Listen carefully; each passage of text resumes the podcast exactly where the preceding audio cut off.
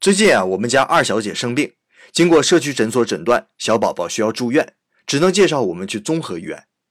我们刚进医院呢，就像大熊猫一样，被一群年轻医生围了起来。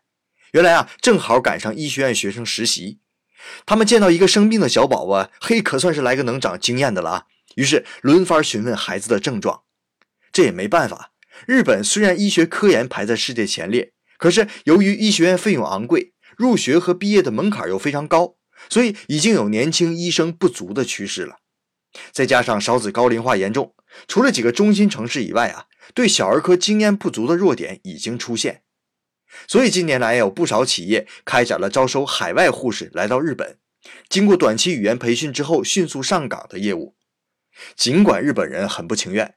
可是未来的日本啊，外国人所占的比重将会越来越大，移民的狂潮啊是拦也拦不住的。